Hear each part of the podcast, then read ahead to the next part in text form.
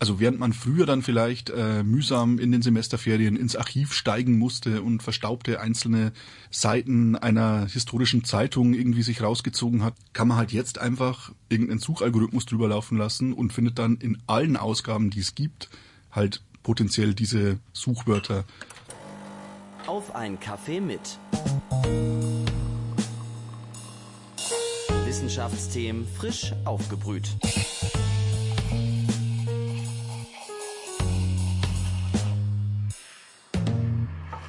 Hallo und herzlich willkommen zu einer neuen Folge Auf einen Kaffee mit, dem Wissenschaftspodcast der Uni Leipzig. Mein Name ist Viktoria Rauchhaus. Ich studiere Soziologie und spreche in diesem Podcast mit WissenschaftlerInnen der Uni Leipzig über ihre Forschungsthemen.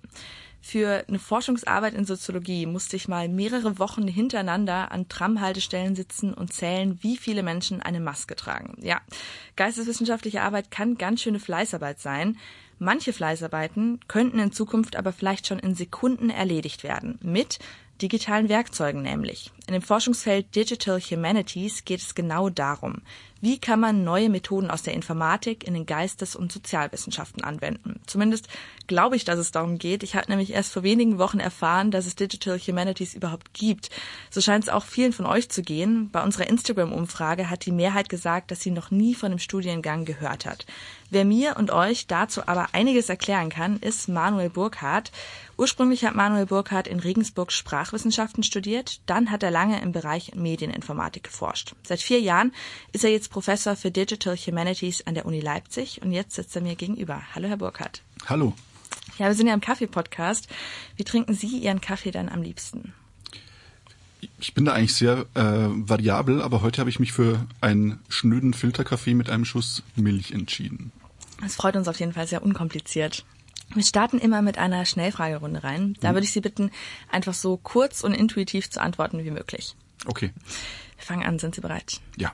Taschenbuch oder E-Book? Taschenbuch. Computer oder Brettspiel?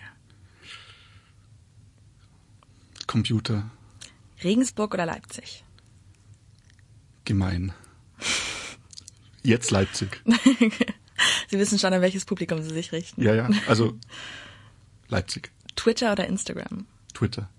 Sind Sie Geisteswissenschaftler oder Informatiker? Jetzt Informatiker. Aber früher Geisteswissenschaftler? Ja, würde ich schon sagen. Ich habe mich transformiert. Ja, was sagen Sie, wenn Sie so gefragt werden, was Sie arbeiten? Sagen Sie dann Geisteswissenschaften, Informatik? Oder wie erklären Sie Digital Humanities im Allgemeinen? Ich versuche das im Allgemeinen. Ist das jetzt immer noch die Schnellfragerunde? Nee, jetzt dürfen Sie ein bisschen ausschweifen. Ich wollte gerade sagen, weil da äh, gibt's jetzt keine, keine kurze Antwort. Ähm, es kommt ganz drauf an, wer mich, wer mich fragt. Also, aber es ist tatsächlich, es ist ja auch ein recht neues Gebiet und es ist ja wirklich auch so eine Brücke zwischen zwei Disziplinen und von dem her ist das notorisch halt schlecht einfach zu erklären. Und je nachdem, wer mich fragt, ob mich eher GeisteswissenschaftlerInnen oder InformatikerInnen fragen, argumentiere ich ein bisschen anders. Dann passen Sie sich an an Ihr Publikum. Genau, an, an, die, an das Vorwissen, das schon besteht. Ja, also Digital Humanities, äh, wir können ja mal den Begriff bisschen auseinandernehmen. Hm. Humanities bedeutet ja einfach auf Englisch Geisteswissenschaften. Was ist da genau mit gemeint?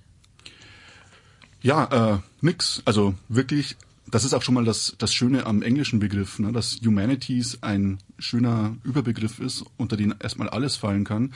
Ähm, Sie haben ja gesagt, äh, Sie studieren Sozialwissenschaften. Da könnte man jetzt schon streiten. Sind Sozialwissenschaften Geisteswissenschaften oder irgendwie ein Fach für sich selbst? Dann gibt es vielleicht noch Leute, die sich eher als KulturwissenschaftlerInnen verstehen. Das ist das Charmante an Humanities, dass man da irgendwie alles schön reinpacken kann. Und tatsächlich, also es ist auch nicht klar definiert. Äh, das fällt da alles irgendwie rein. Also alles, was irgendwie geistes-, sozial-, kulturwissenschaftlich ist, kann man unter dem Humanities-Begriff erstmal zusammenfassen. Und all das wird dann auch behandelt in Digital Humanities? Das ist eine sehr gute Frage. Also weil natürlich das ein bisschen größenwahnsinnig ist. Ne? Also ich maß mir jetzt nicht an, zu sagen, ich kann alles, alle Geisteswissenschaften und Sozialwissenschaften auch noch. Ähm, von dem her ist meistens das Konzept, dass Digital Humanities sich so ein bisschen ausdifferenzieren und an vielen Standorten findet man dann zum Beispiel auch eher sowas wie Digital History. das sind dann GeschichtswissenschaftlerInnen, die halt digitale Methoden benutzen oder Digital Art History oder Digital Literary Studies. Also sehr häufig findet man eine Ausdifferenzierung. Hier in Leipzig ist es aber tatsächlich so, dass es Digital Humanities heißt. Also das heißt, es besteht hier tatsächlich der Anspruch, dass die volle Bandbreite von geisteswissenschaftlichen Disziplinen hier abgedeckt werden. Wobei ich nicht den Anspruch erhebe, hier fachwissenschaftlich in allen Domänen kompetent zu sein. Also der, das Ziel ist es, mit vielen Kolleginnen aus den unterschiedlichen Disziplinen hier eben zusammenzuarbeiten und wirklich ganz unterschiedliche Felder von der Musikwissenschaft bis zur Literaturwissenschaft äh, eben abzudecken. Also man muss sich eigentlich für alles irgendwie interessieren können, oder? Also als Studierender des Studiengangs muss man das nicht. Man kann aus einem relativ breiten Spektrum wählen. Also Sie können wirklich beliebig Ihre Schwerpunkte setzen. Äh, für mich als Professor ist es tatsächlich ein bisschen tricky, weil ich sollte über alles eigentlich so ein bisschen Bescheid wissen. Ich muss aber gestehen, das ist für mich unter anderem auch der Reiz, also dass man ständig mit neuen Leuten und mit neuen Themen zu tun hat, neuen Methoden, neuen Forschungsparadigmen. Äh, das finde ich extrem spannend und das ist für mich eigentlich auch eine der Haupttriebkräfte in diesem Bereich. Ja, Sie haben schon ein bisschen den Studiengang angesprochen. Bevor wir da noch ein bisschen mehr drüber sprechen, will ich mhm. aber noch mal den Begriff noch ein bisschen auseinandernehmen. Ja. Uns fehlt noch der zweite Teil. Was bedeutet denn Digital genau? Genau, also das ist eigentlich fast noch schlimmer als Humanities. Also Humanities ist schon schwer greifbar, aber ich meine, überlegen Sie mal selber, digital kann so vieles heißen. Ja, wir leben im wir leben im digitalen Zeitalter. Digitalisierung ist eines der großen Buzzwords in der Politik und in anderen Bereichen. Ähm, es gibt digitale Kultur, also Online-Kultur, Twitch, Instagram, Social Media.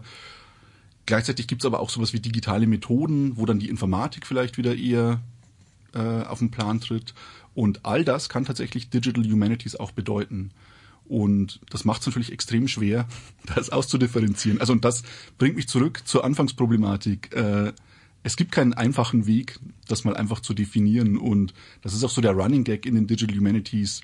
Es gibt auch keine Standarddefinition. Es gibt sogar so eine lustige Webseite, die heißt whatisdigitalhumanities.org oder .com, wo man hunderte verschiedene Definitionen von Leuten mit Browser Refresh sich anschauen kann, äh, wo jeder was anderes sagt. Aber das ist jetzt natürlich eine unbefriedigende Antwort, das ist mir klar. Ähm, worauf ich abzielen will, ist, dass tatsächlich in den Digital Humanities sich vor ein paar Jahren so der Begriff des Big Tent äh, etabliert hat. Also das heißt, man hat bewusst entschieden, dass man die verschiedenen Spielarten des Digitalen auch alle zulassen will, also und dass man niemanden ausgrenzen will.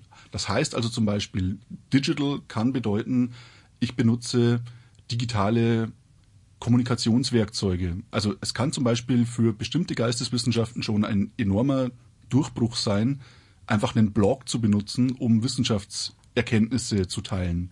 Na, also es sind häufig Fächer, wo die gedruckte Monographie irgendwie der de facto Standard ist und also das kann schon mal das eine sein. Dann, wie gesagt, gibt es Leute, die untersuchen digitale Kulturphänomene, also KulturwissenschaftlerInnen oder auch LiteraturwissenschaftlerInnen, die auf einmal Game Studies machen oder die sich mit Social Media Kommunikation, mit Chatsprache, mit Gamesprache beschäftigen.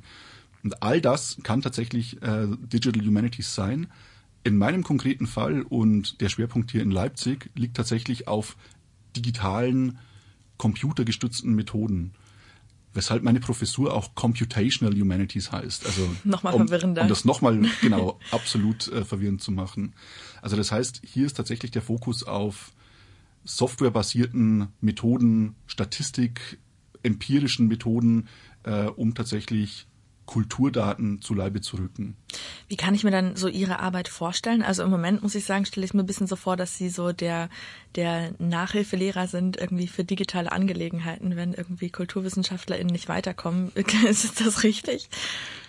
Ähm, das, das, ist häufig tatsächlich das Bild, das, äh, das Leute von einem haben und dafür habe ich auch Verständnis, ne, weil natürlich die Bedarfe an digitale Technologien oft wirklich sehr grundlegend sind hey, ich brauche eine Webseite oder hey, ich brauche hier, ich will meine Daten in der Datenbank speichern. Wie mache ich das? Tatsächlich, also ich meine, ich bin ja auch Wissenschaftler ne? und ähm, das ist dann immer, ich muss dann immer behutsam irgendwie kommunizieren, dass ich verstehen kann, dass das Anforderungen sind, aber dass das jetzt wissenschaftlich nicht wirklich das ist, äh, was mich umtreibt oder was ich auch mit meiner Professur in der Forschung äh, tatsächlich anstrebe. Unsere Studierenden lernen all diese Dinge natürlich im Studium. Ja, und von dem her ist tatsächlich da eine beliebte Strategie, dass man dann versucht, über Praktika oder Abschlussarbeiten äh, solche eher grundlegenden, manchmal auch Infrastrukturthemen tatsächlich auf irgendwelche Abschlussarbeiten oder Projektthemen abzubilden, weil das tatsächlich dann eine Win-Win-Situation ist. Also Sie sind jetzt nicht so nicht nur der Nachhilfelehrer, sondern haben auch irgendwie eigene Forschungsfragen. ja. Was kann ich mir so darunter vorstellen? Also was erforschen Sie so? Naja, tatsächlich an dieser Schnittstelle Kulturdaten überhaupt erstmal mit computergestützten quantitativen Methoden äh, sich vorzuknöpfen. Das ist ja schon absolutes Neuland in vielen Bereichen. Also das, die Geisteswissenschaften haben da ja durchaus keine Tradition, computergestützte Analysemethoden oder statistische Modelle oder KI-Methoden oder sowas für ihre Dinge einzusetzen. Also da liest man halt üblicherweise sein Buch und dann liest man es nochmal und nochmal äh, und irgendwann hat man dem Buch dann eine tiefere Erkenntnis oder Wahrheit entlockt. Ähm, also ganz stark runtergebrochen. Ist mir natürlich klar, dass das stark trivialisiert ist. Und jetzt irgendwie auf einmal zu kommen und den Anspruch zu haben, nicht nur ein Buch, sondern eine Million Bücher mit irgendwelchen äh, maschinellen, computergestützten Verfahren zu analysieren. Also allein das, die Forschungsfragen zu operationalisieren, da valide Modelle und Ansätze zu finden, die zu evaluieren, äh, das ist ein eigenes Forschungsgebiet für sich und das ist tatsächlich ein Großteil meiner Forschungsarbeit. Haben Sie vielleicht auch ein konkretes Beispiel von einem Forschungsprojekt, das Sie in letzter Zeit gemacht haben? Ja, äh, ein größeres Thema, das mich jetzt schon ein paar Jahre begleitet, ist tatsächlich im Bereich Literaturwissenschaft anzusiedeln. Shakespeare äh, ist, denke ich, auch, hat jeder schon mal gehört. Äh, Shakespeare ist äh, einer oder ist vermutlich der bekannteste und am meisten zitierte Autor aller Zeiten. Und wir versuchen tatsächlich, also da gibt's auch viel Forschung, also Shakespeare-Zitate, man nennt das dann Intertextualität, ne, also Bezug auf Shakespeare-Stücke, wer hat den wortwörtlich oder äh, indirekt zitiert. Und da gibt's äh, auch unglaublich viel Forschung dazu, Leute, die dann irgendwie mal ein bestimmtes Buch gefunden haben oder Leute, die herausgefunden haben, dass in Star Trek ganz, ganz viel äh, Shakespeare zitiert wird. Aber das sind halt immer so Momentaufnahmen. Ne? Und das ist auch, würde ich mal sagen, so das typische geisteswissenschaftliche Paradigma. Wir kommen jetzt äh, und wollen tatsächlich Algorithmen und Ansätze entwickeln, die es uns erlauben, Shakespeare-Zitate in einem riesigen Korpus von Texten, also von allem, was wir so ziemlich an Literatur kriegen können, in Songtexten, in Filmuntertiteln, also überall, wo irgendwie to be or not to be oder irgendwas von Shakespeare gequotet sein könnte, äh, vorkommt. Und das, denke ich, illustriert ganz gut so ein bisschen das Paradigma. Na, also wirklich, die Größenordnung ist eine ganz andere. Äh, wir schauen in allem, was irgendwie maschinenlesbar vorliegt, ob da Shakespeare in irgendwelchen Variationen vorkommt. Und die Variationen, wenn ich das noch ergänzen darf, das ist natürlich das Spannende. Weil einfach nur wortwörtlich nach to be or not to be suchen, das ist jetzt nicht so wahnsinnig spannend. Spannend wird's halt dann, wenn die Dinge variiert werden. Also wenn jemand dann zum Beispiel sagt, to Kaffee or to Latte, that is the question. Das ist ja offensichtlich auch eine Referenz auf dieses bekannte to be or not to be. Und wie kann ich sowas dann auch mit computergestützten Methoden, also diese Abweichung noch erkennen? Äh, das ist zum Beispiel ein aktuelles Forschungsgebiet, mit dem wir uns beschäftigen. Und das ist ja auch was, was erst wirklich durch digitale Methoden möglich ist. Also das wäre nicht zu bewältigen, wenn man da jetzt ja. irgendwie von Hand vorgehen müsste. Genau. Ja, stoßen Sie da manchmal auch auf irgendwie so eine gewisse Skepsis von diesen klassischen GeisteswissenschaftlerInnen, dass man jetzt irgendwie plötzlich alles digital machen muss? Ja, klar, und die sind in vielen Fällen auch durchaus berechtigt. Also das ist, glaube ich, wirklich mal so ein ganz wichtiger Disclaimer vorab. Digital Humanities hat nicht den Anspruch, quasi alle bestehenden geisteswissenschaftlichen Forschungspraktiken über den Haufen zu werfen und obsolet zu machen und zu sagen, hey, der Computer regelt das schon für euch. Äh, in vielen Fällen funktioniert das definitiv nicht.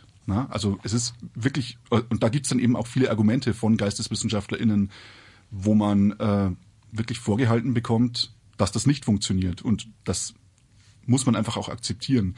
Also Digital Humanities ist wirklich ausdrücklich als Erweiterungsperspektive oder als Erweiterung der bestehenden Humanities Forschungspraktiken zu verstehen.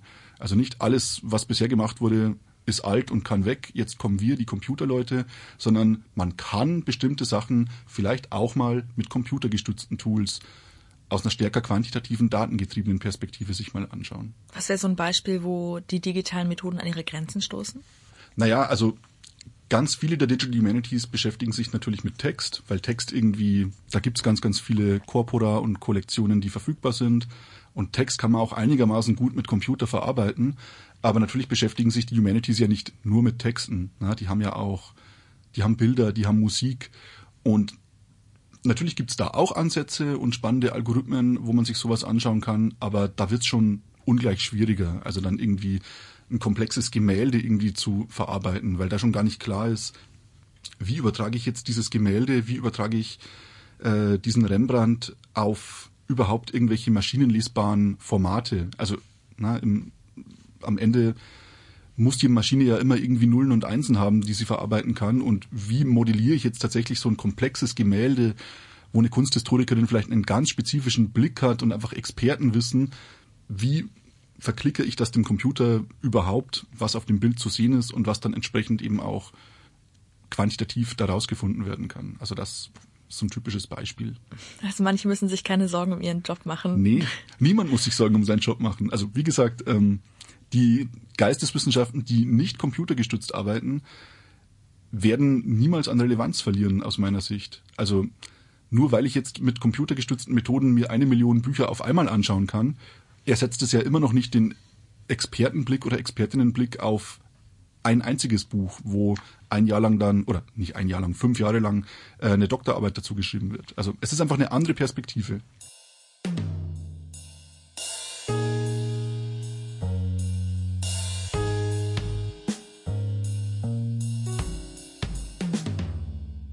Äh, gehen wir noch einen Schritt zurück, ähm, was mich eigentlich schon von Anfang an interessiert hat, aber was ich jetzt aufgeschoben habe, weil es gerade so spannend war. Wie sind Sie denn eigentlich selbst zu Digital Humanities gekommen? Also können Sie sich vielleicht sogar noch an den Moment erinnern, als Sie zum ersten Mal von dem Forschungsfeld gehört haben? Ich weiß, wie ich dazu gekommen bin, aber es hieß damals nicht Digital Humanities. Also das ist das, äh, das Lustige. Sie haben ja schon gesagt, ich habe Sprachwissenschaften studiert und ich habe aber parallel immer auch schon so ein bisschen, also in Regensburg gab es damals Informationswissenschaft. Das ist auch im Prinzip, also gibt's, da programmiert man auch und äh, ist auch viel Informatik drin. Und ich fand es einfach auch immer schon spannend und habe mich da auch mal einfach so zum Spaß in ein paar äh, Kurse reingesetzt und habe es dann später auch tatsächlich offiziell studiert und da auch promoviert. Äh, also das äh, haben sie in meiner Vita vorher unterschlagen, dass quasi zwischen der Sprachwissenschaft und der äh, Medieninformatik quasi noch die Informationswissenschaft stand. Und als ich dann meinen ersten Programmierkurs abgeschlossen habe, fiel es mir halt irgendwie wie Schuppen von den Augen, dass man das, was wir da in Linguistik und Sprachwissenschaft lernen und irgendwie mühsam da einzelne Sätze uns anschauen, dass man doch auch einfach den Computer benutzen könnte, um bestimmte Wörter in größeren Textmengen zu zählen. Und das war für mich so ein bisschen, also aus heutiger Sicht trivial. Ne? Da gibt's jetzt tausend Werkzeuge, wo man das, ohne dass man irgendwas programmieren kann, äh, können muss, das sofort machen kann. Aber das war für mich damals wirklich so eine so ein Aha-Moment, wo ich dachte, okay, offensichtlich kann man mit Programmiersprachen auch mit Sprache, also mit linguistischen Daten tolle Sachen machen. Und dann habe ich das tatsächlich so ein bisschen für mich ähm, ja eben fortgeführt, habe dann Sprachwissenschaft und Informationswissenschaft studiert und habe tatsächlich dann auch in meiner Magisterarbeit, so hieß das damals noch, äh, der Abschluss, dieser historische und dann auch in meiner Doktorarbeit auch schon so ein Querschnittsthema eben aus Linguistik und Informatik gemacht. Und das hieß damals noch nicht Digital Humanities. Das kam damals tatsächlich äh, wirklich erst äh, als Konzept immer mehr auf.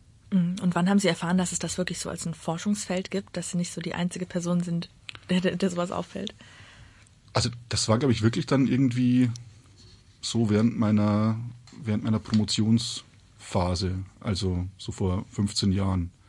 Aus heutiger Sicht ist das natürlich auch eine gewisse ähm, Borniertheit meinerseits, weil heute als Professor für Digital Humanities weiß ich, dass es den Bereich natürlich schon viel länger gibt und gab. Äh, aber mir tatsächlich bewusst, dass es das gibt, äh, wurde es erst während dem Studium, während meiner Promotionsphase. Äh, seit wann gibt's Digital Humanities? Es hieß mal ein bisschen anders äh, und es hieß zum Beispiel ganz am Anfang Humanities Computing und äh, dann mal E-Humanities, also Electronic Humanities oder Enhanced Humanities kann man sich aussuchen. Aber tatsächlich, ähm, dass Leute in den Humanities mit Computern arbeiten, das gibt's schon relativ lang, lange. Also das bekannteste Beispiel, das da immer wieder zitiert wird, ist äh, Roberto Busa. Äh, das ist so ein Jesuitenpater, der damals schon mit Lochkarten äh, so eine Konkordanz der Werke von Thomas von Aquin aufgebaut hat. Also seit es Lochkarten und die ersten Rechenmaschinen gibt, also das ist eine Zeit, wo Computer so groß waren wie dieses Studio hier. Seitdem gab es auch schon Leute, die tatsächlich mit Computern und Humanities-Fragestellungen tatsächlich experimentiert haben. Kann man jetzt sagen, dass so praktisch das goldene Zeitalter der Digital Humanities angebrochen ist, jetzt wo so digitale Methoden und auch digitale Inhalte irgendwie immer präsenter werden? Ja, also ich glaube, zweiteres ist tatsächlich der, der Hauptgrund, warum Digital Humanities jetzt so ein Hype-Thema ist seit 10, 15, 20 Jahren.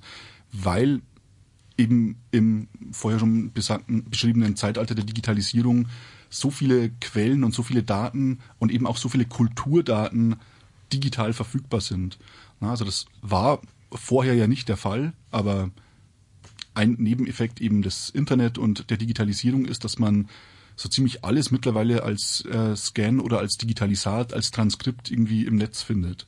Und das ist natürlich ein enormer Antrieb für solch quantitative digitale Methoden. Mhm, klar, wenn man jetzt irgendwie so Twitter-Kommentare schon eh in digitaler Form hat, dann liegt es natürlich nahe, die auch digital zu analysieren. Das ist das andere. Also das äh, sind die sogenannten Born Digitals, also Sachen, die Daten, die quasi direkt eben schon im digitalen Umfeld geboren sind. Klar, das ist die ganze Internetkommunikation. Äh, das sind aber auch zum Beispiel Computerspiele ne, oder YouTube-Videos.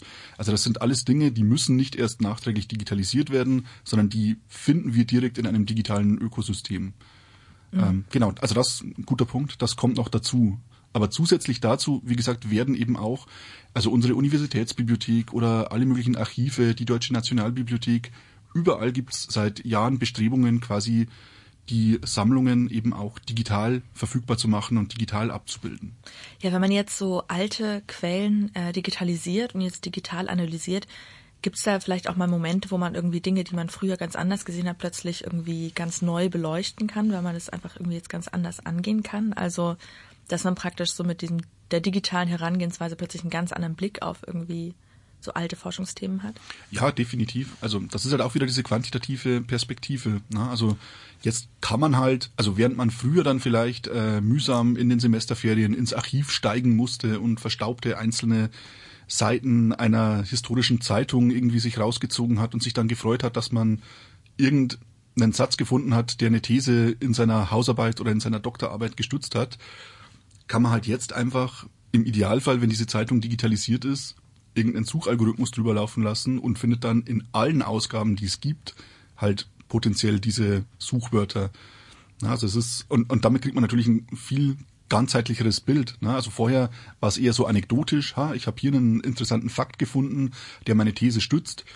Jetzt kann man halt potenziell wirklich große Zeiträume äh, abdecken, wenn Dokumente dafür da sind. Mhm. Was sind so ähm, aktuelle Trends auch in den Digital Humanities? Also da entwickeln sich ja bestimmt auch noch irgendwie Dinge und Methoden werden ausgefeilt. Ja, ja also ich würde tatsächlich sagen, dass ein ein Trend der letzten Jahre ist, dass man tatsächlich so ein bisschen von dem starken Fokus auf Textanalyse so ein bisschen weggeht und eben auch andere Medientypen äh, mit einbezieht.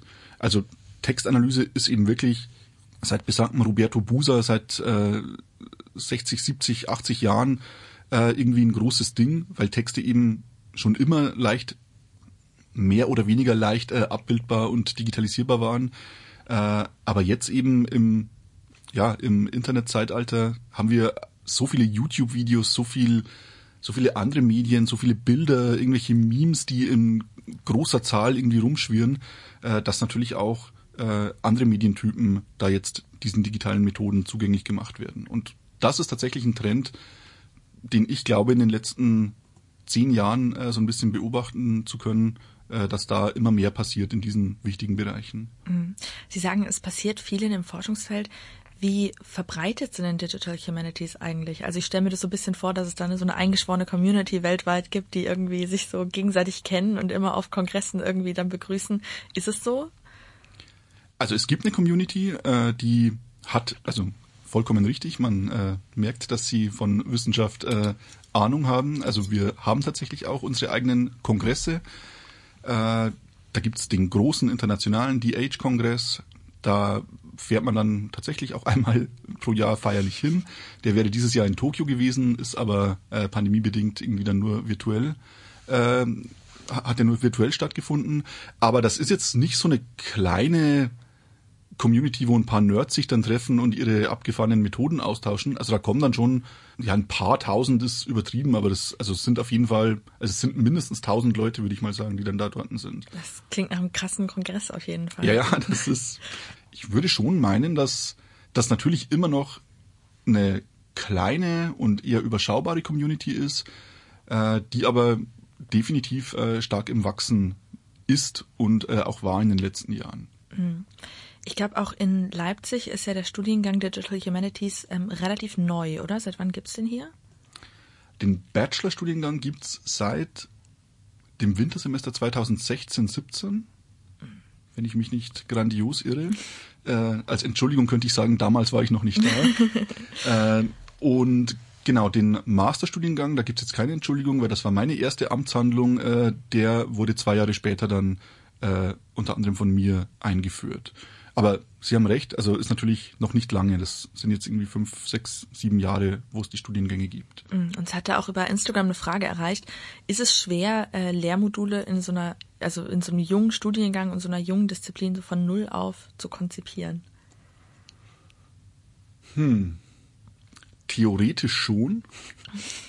äh, da ich aber äh, eine gewisse Vorgeschichte habe und das in Regensburg schon relativ früh machen durfte und da quasi auch schon mir Digital Humanities Module an meiner vorherigen Uni überlegen durfte, fiel es mir jetzt vergleichsweise leicht, ähm, weil ich eben schon ein bisschen auf Vorwissen und auf vorstrukturierte Module, die ich mir schon mal vorher überlegt hatte, zurückgreifen konnte. Und ich meine, man kann sich natürlich schon auch so ein bisschen bei anderen, äh, bei anderen Studiengängen inspirieren lassen. Na, also man muss da jetzt nicht immer das Rad total neu erfinden sondern es gibt in Deutschland ja, jetzt muss ich lügen, aber ich denke schon mindestens 15, 20 andere Digital Humanities Studiengänge, wo man natürlich auch die Leute kennt, sich ein bisschen austauscht und jetzt nicht so total im Vakuum immer wieder das Rad neu erfinden muss. Da kommt wieder die eingeschworene Community.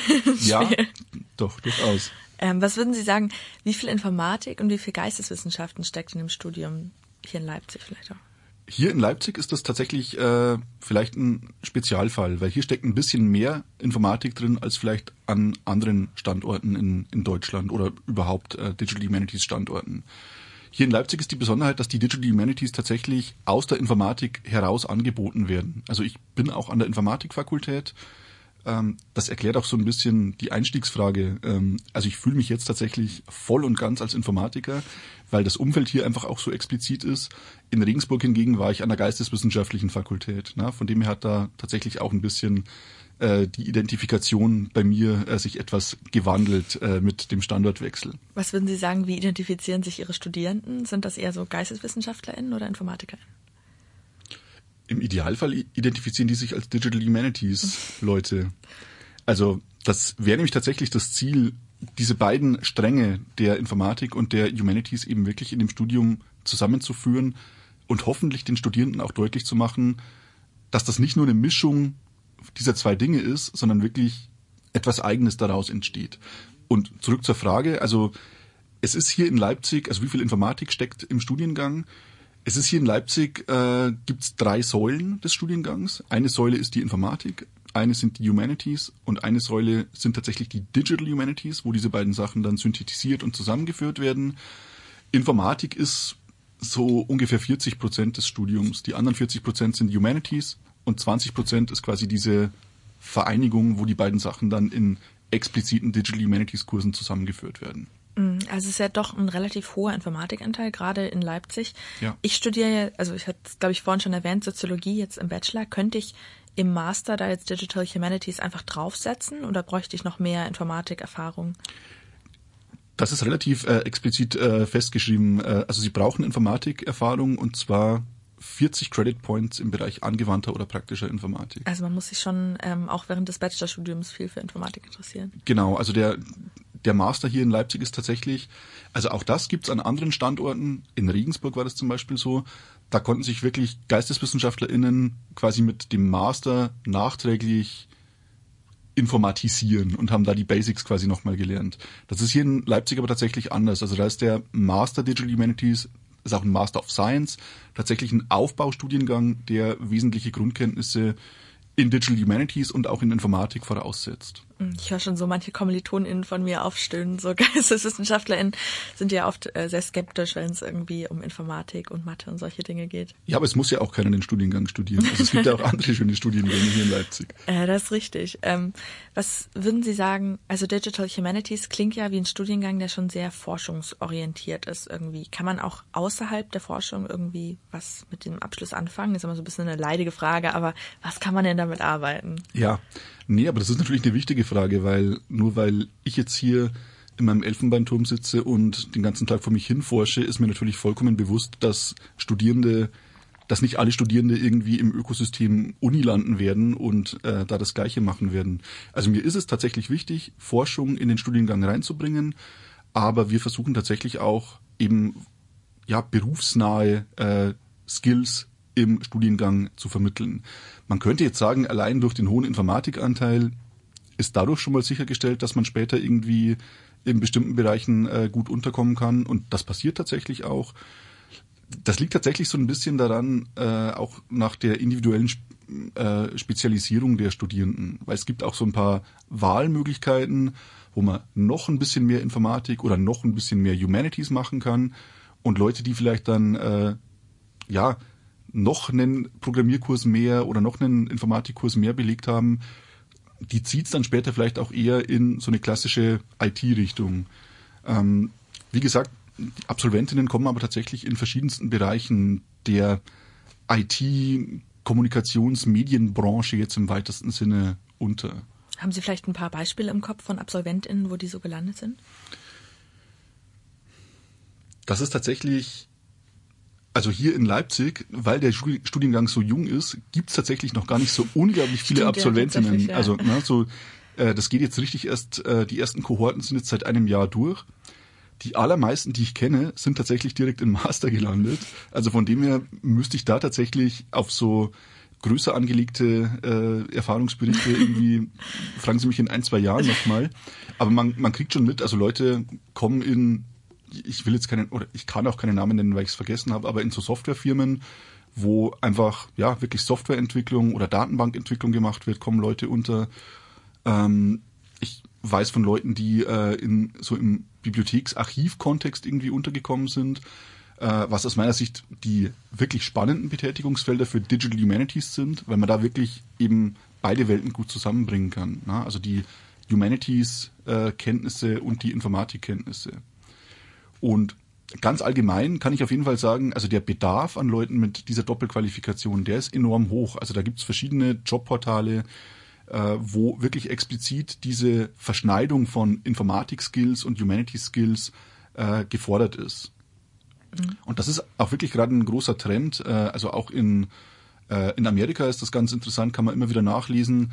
Da wurde in den letzten Jahren sehr viel auf äh, die ähm, in, in Deutschland heißt es MINT, also dieses Mathematik, Informatik, äh, Naturwissenschaften und Technik, Technik ja. genau, gesetzt. Und irgendwie hat man erkannt, dass irgendwie nur die Produktion solcher MINT-Leute auch nicht allein glücklich macht. Und äh, viele IT-Unternehmen haben erkannt, dass auch so eine Humanities-Perspektive, also kritisch hinterfragen, warum man etwas überhaupt macht, oder Daten, die man mit irgendwelchen Data Science-Methoden äh, erhoben hat und irgendwelche Korrelationen festgestellt hat, irgendjemanden zu haben, der mit Sachverstand mal hinterfragt, ob diese Korrelation wirklich Sinn macht oder ob es vielleicht einfach irgendwie eine Zufallskorrelation ist.